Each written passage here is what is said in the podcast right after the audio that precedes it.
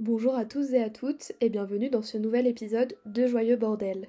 Un nouvel épisode qui ne commence pas comme d'habitude, comme vous l'aurez compris, car aujourd'hui on teste un nouveau format.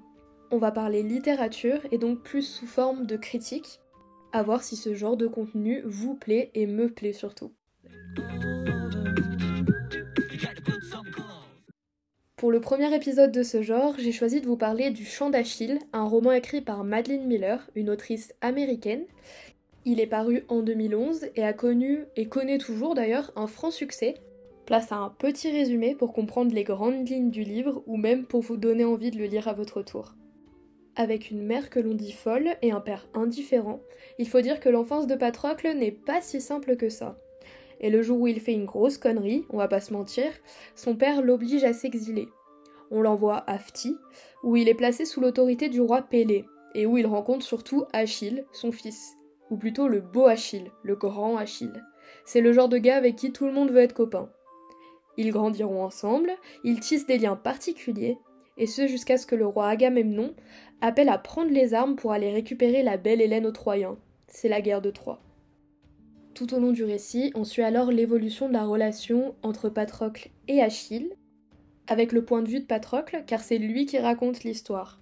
Madeleine Miller fait le choix de mettre en avant Patrocle, qui est un personnage pourtant assez effacé dans l'Iliade de Homère. Et il faut dire que l'autrice fait beaucoup de choix comme celui-ci, très audacieux on peut dire.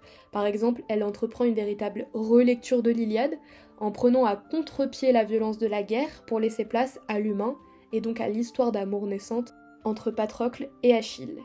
Oui, je vous le dis, ils vont tomber amoureux. Ce n'est pas vraiment un spoil, étant donné que ça fait longtemps que cette relation fait débat entre les historiens. Mais je pense qu'il est d'abord important de vous présenter plus amplement les deux personnages pour que vous compreniez la suite de cette critique. Commençons par Patrocle, qui dans l'Iliade est présenté comme le cousin et le plus cher ami d'Achille. Il est le fils du roi Ménoétios, ce qui fait de lui un prince, qui est d'ailleurs décrit comme chétif et complètement dévoué à Achille. En fait, on ne sait pas grand-chose sur lui, on sait juste qu'il est très bon.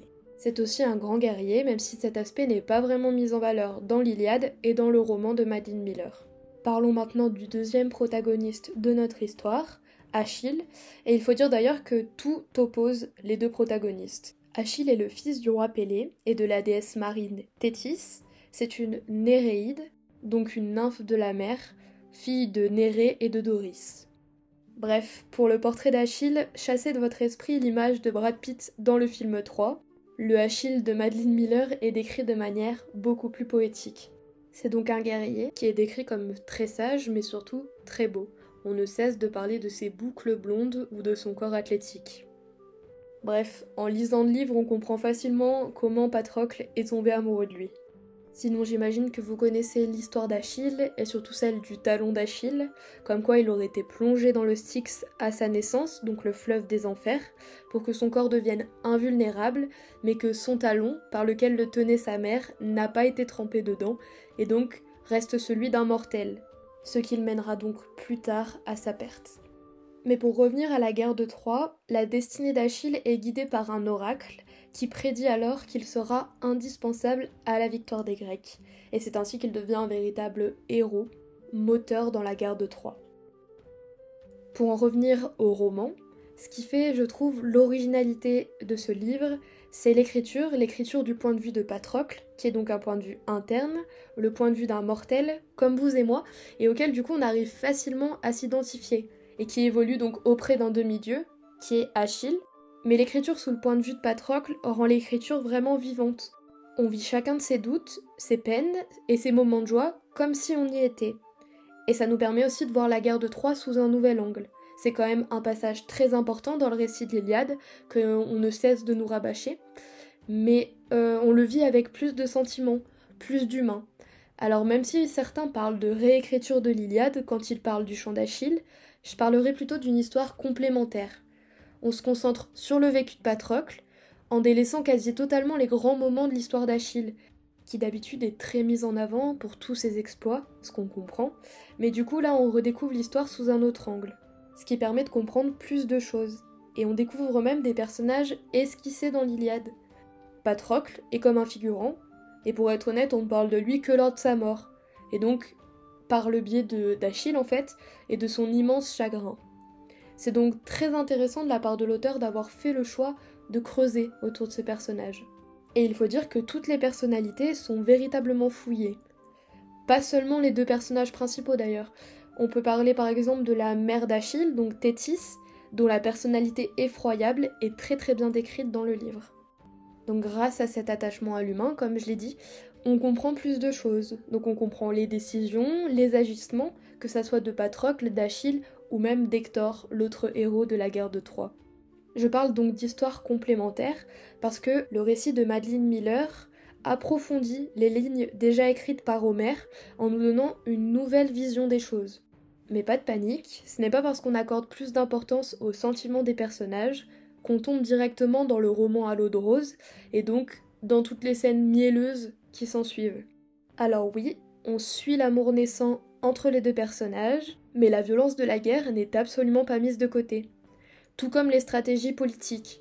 De nombreuses pages sont consacrées à la description de la violence de la guerre de Troie, ou encore on décrit parfaitement le mauvais traitement des femmes, utilisées comme esclaves à l'époque, avec l'exemple du personnage de Briséis.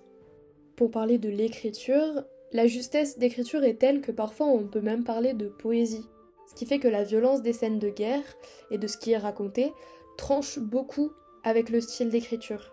Mais Maline Miller est parvenue à trouver l'équilibre parfait entre ces deux éléments. Ce qui est bien avec ce livre, c'est que même si la guerre de Troie est centrale dans l'histoire d'Achille, il est né pour remporter cette guerre et c'est autour de ce but que s'articule son existence, l'ouvrage ne se centre pas uniquement là-dessus. La moitié du livre se déroule loin des champs de bataille.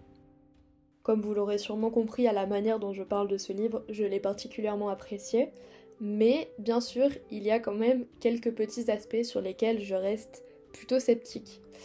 Bien sûr, il ne faut pas s'attendre à un récit totalement fidèle au récit d'Homère. Comme je l'ai dit, on peut plutôt considérer le chant d'Achille comme un récit complémentaire à l'Iliade. Mais ce qui fait qu'il faut savoir dissocier la fiction de la vérité, entre guillemets. Mais ce n'est pas toujours simple, il faut être bien documenté pour savoir ce qui est vraiment écrit dans le récit d'Homère. Par exemple, la relation entre Achille et Briséis est décrite de manière différente. Tandis que dans l'Iliade, Achille tombe amoureux de Briséis lors de la guerre de Troie, Madeleine Miller les décrit simplement en tant qu'ami que confident. Achille prend à cœur de protéger la jeune femme. Par ailleurs, il faut dire que j'ai particulièrement apprécié le personnage de Patrocle mais je trouve parfois euh, que l'autrice est vraiment catégorique avec lui. Elle le décrit comme le total opposé d'Achille, alors qu'il ne l'est pas tant que ça pour Homère. Après, je sais bien que cela reste de la fiction, que Madeline Miller ne voulait pas totalement coller à l'Iliade, car comme je l'ai dit, il s'agit d'une histoire plutôt complémentaire à mon goût, mais je trouve qu'il est vraiment décrit comme le vilain petit canard, et qu'on minimise son rôle en tant que guerrier, alors qu'il a quand même porté les vêtements d'Achille pour pouvoir combattre lors de la guerre de Troie, ce qui fait quand même de lui un héros. Mais bon, à part ces deux petits bémols que je me devais de souligner, je ne vois pas grand chose à redire sur ce livre que j'ai particulièrement apprécié. Je trouve que Madeleine Miller a parfaitement su mêler l'histoire d'amour entre Patrocle et Achille à la guerre de Troie, et ce en ne négligeant aucun aspect, que ce soit politique avec les décisions des grands chefs de cette guerre, ou encore des aspects plus futiles, sur l'histoire d'Achille ou l'histoire de Patrocle. Avec par exemple leur jeunesse qui a été guidée par le centaure et le grand sage qu'est Chiron. À propos de l'ouvrage, et donc non pas de l'histoire en elle-même, je pense qu'il est important de parler de l'autrice, donc Madeline Miller, qui est née en 1978 à Boston, dans l'état du Massachusetts. Quand elle était enfant, sa mère lui contait les histoires de l'Iliade d'Homère et de l'Odyssée, ce qui lui a donc inspiré une véritable passion pour la Grèce antique, elle enseigne même le latin et le grec. Et c'est cette passion qui l'a encouragée à consacrer dix ans de sa vie à l'écriture de ce livre, son premier livre, Le Chant d'Achille. Elle a d'ailleurs remporté le Women's Prize for Fiction en 2012 pour ce livre, et en 2018 elle a publié son second livre, Circé, qui compte donc l'histoire de la célèbre magicienne, fille d'Hélios, le dieu soleil. Je suis en train de lire cet ouvrage, peut-être qu'il fera l'objet d'un second épisode, peut-être. Sinon, je pense avoir fait le tour de la question à propos du chant d'Achille. J'espère que ce nouveau format vous a plu. J'aime beaucoup ce format par lequel je peux parler de manière beaucoup plus détendue, comme vous aurez sûrement pu le remarquer. pourquoi pas réitérer l'expérience et vous parler d'un autre livre ou même d'un album que j'ai apprécié ou au contraire voir, mais en tout cas je vous remercie d'avoir écouté ce cinquième podcast et je vous dis à bientôt pour un nouvel épisode de Joyeux Bordel.